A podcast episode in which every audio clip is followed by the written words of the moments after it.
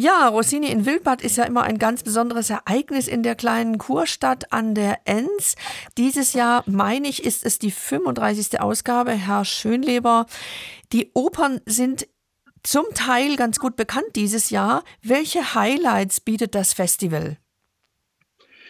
Wir spielen ja immer eine Mischung aus bekannt und unbekannt und in diesem Jahr mehr bekannt. Aber wir haben zwei Highlights, die sehr unbekannt sind, nämlich Li Arabi nelle Gallie, also die Araber im Frankenreich von Pacini. Die werden live übertragen und Vero Omaggio, eine große Kantate von Rossini mit wunderschöner Musik, tolle Besetzungen. Dieser Pacini war ja wohl sehr erfolgreich in den 1820er und 30er Jahren und es handelt sich tatsächlich um eine Geschichte aus dem 8. Jahrhundert, zur Zeit Karl Martells. Ja, da muss man immer ein bisschen zurückgreifen. Es gibt ja auch Mittelalterstoffe bei Rossini. Also man kann das nicht so ernst nehmen, weil die historischen Fakten werden immer etwas großzügig überpinselt. Es geht immer darum, dass Liebe oder Macht und Liebe gegeneinander kämpfen. Wer sind die Stars, die singen? Mike Angelini singt die Hauptrolle, die Giovanni David äh, damals kreiert hat. Und Diana Haller ist sein Gegenspieler. Und Diana Haller ist ja bei uns bestens bekannt als Belcanto-Preisträgerin, sowie äh, Serena Farnocchia. Sehr schön. Welche Spielstätten werden denn im Ganzen genutzt? Da hat es ja eine Erweiterung gegeben seit Corona. Ja, wir spielen ja viel auch Open Air, wenn wir können. Und der, unser Spielort oben auf dem Sommerwerk, der Turm des Baumwipfelpfads, ist wirklich ein Erlebnis, weil der sowohl akustisch toll ist, dann mit dem Sonnenuntergang während der Schlusstakte und die absolute Stille, die dort herrscht, außer dem Vogelgezwitscher, ist ein absolut einmaliges Erlebnis. Und wir haben dort eben Vero Macho zum 20-Jährigen von Antonino Fogliani.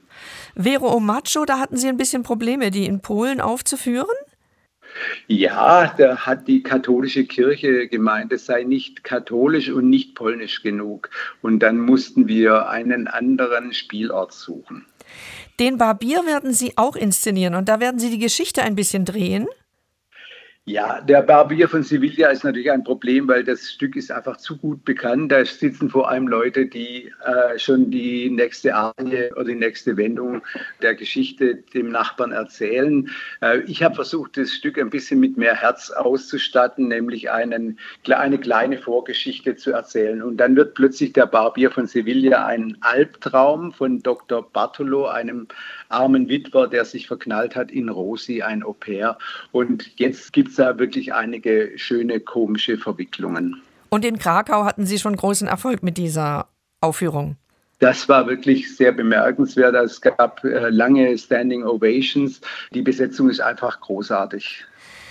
Wie geht es weiter mit der Nachwuchsförderung? Bleibt denn die Belcanto Akademie bestehen während des Festivals?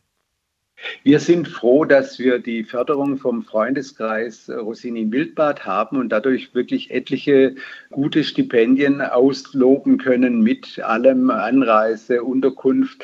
Und diese jungen Leute können bei uns tolle Debüts machen. Die können also auch in, zum Teil in den Opern singen, zum Teil in dem neuen Kinderprogramm, wo wir einen Barbier für Kinder spielen. Also das ist ein sehr erfolgreiches Programm, wenn Sie mal schauen, welche Leute äh, diesen Preis gewonnen begonnen haben bei uns und, und an der Akademie teilgenommen haben, dann bin ich manchmal doch ein bisschen stolz. Können Sie sicherlich sein. Sie haben es gerade schon angesprochen. Es gibt auch was für Kinder. Also Sie tun jetzt auch was, um junges Publikum heranzuziehen.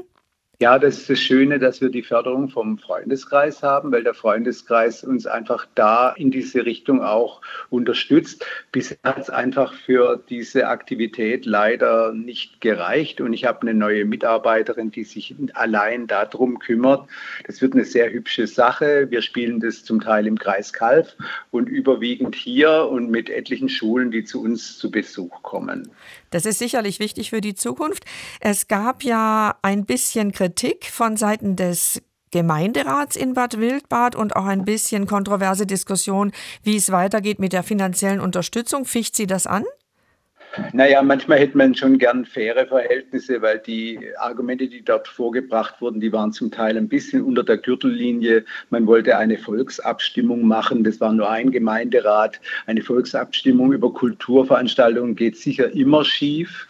Ansonsten war es am Schluss eine ganz, ganz breite Mehrheit, die für die Fortsetzung des Festivals und unter meiner Leitung gestimmt hat. Also insofern bin ich nicht böse, aber manche Sachen verwundern einen schon.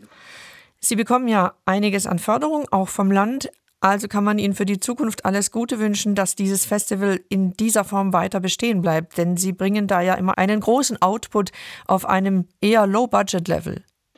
Ich danke Ihnen, Frau Dr. Sidu. Also ich bin auch für die Unterstützung des SWR immer dankbar. Ich denke, wir machen weiter und versuchen das Beste.